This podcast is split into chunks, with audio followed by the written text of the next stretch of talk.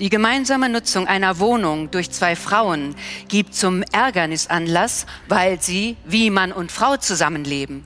Das Verhalten der beiden Frauen entspricht auf keinen Fall dem gesunden Volksempfinden. So trug ich Schuld und hab doch keine. Nicht ich bin schuld, dass ich so bin. Die Welt schuf mich so ganz alleine, mit Leib und Seele, Herz und Sinn. Es sind erschütternde und bewegende Zitate, die verständlich machen, wie es Menschen ergangen sein muss, die aufgrund ihrer sexuellen Orientierung oder geschlechtlichen Identität im Nationalsozialismus verfolgt wurden. Seit dem Beginn der Erinnerungskultur in Deutschland stehen nun erstmals diese Menschen im Fokus. Durch die Ausstellung Gefährdet Leben queere Menschen 1933 bis 1945 soll dieses wichtige erinnerungspolitische Thema nun auch einem breiten Publikum zugänglich gemacht werden.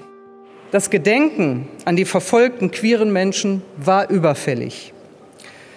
Das ihnen angetane Unrecht wurde lange nicht anerkannt. Es wurde sogar bewusst verschwiegen und verleugnet. Aus Scham und Angst haben queere Menschen über ihre Erfahrungen im Nationalsozialismus nicht gesprochen. Viele Verfolgte starben allein mit ihren Erinnerungen.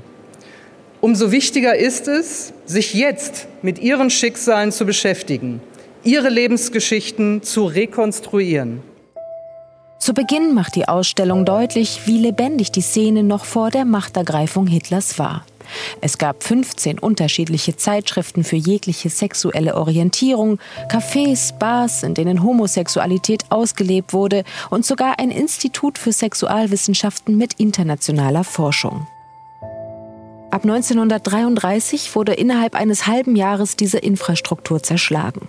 Es folgten Ausgrenzung und Verfolgung. Aus Angst vor Denunziation wurde viel Material vernichtet. Die Quellenlage ist daher schwierig, sagen die Kuratoren der Ausstellung. Grundsätzlich sind die Geschichten queerer Menschen im Nationalsozialismus nur zum Teil erforscht. Und insofern verstehen wir die Ausstellung auch als Aufforderung, weiter zu forschen. Auf den verschiedenen Themenwänden, den Themeninseln finden Sie viele Fragezeichen bei den Lebensdaten. Und jedes Fragezeichen ist eine Aufforderung, liebe Besucherinnen, da gäbe es noch was rauszubekommen. Bekannt aber ist das skrupellose Vorgehen der Nationalsozialisten gegen Menschen aufgrund ihrer sexuellen Orientierung oder geschlechtlichen Identität. Die durch das Klima der Angst ausgelösten Überlebensstrategien reichten von Schutzehen bis hin zur Emigration. Einige trieb die Verfolgung sogar in den Selbstmord. Wir möchten die Menschen anhand dieser Ausstellung äh, darüber äh, so Nachdenken bringen, was es für unsere Gegenwart bedeutet, auch wie fragil Freiheit ist.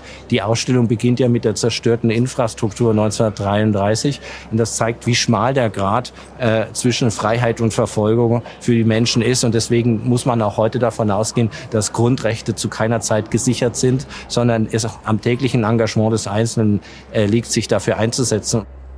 Damit so viele Menschen wie möglich über das gefährdete Leben queerer Menschen während der NS-Zeit erfahren, geht die Ausstellung ab Januar auf Wanderschaft durch Deutschland. Bis dahin ist sie noch bis zum 15. Dezember 2023 in der Halle des Paul-Löbe-Hauses im Deutschen Bundestag zu sehen.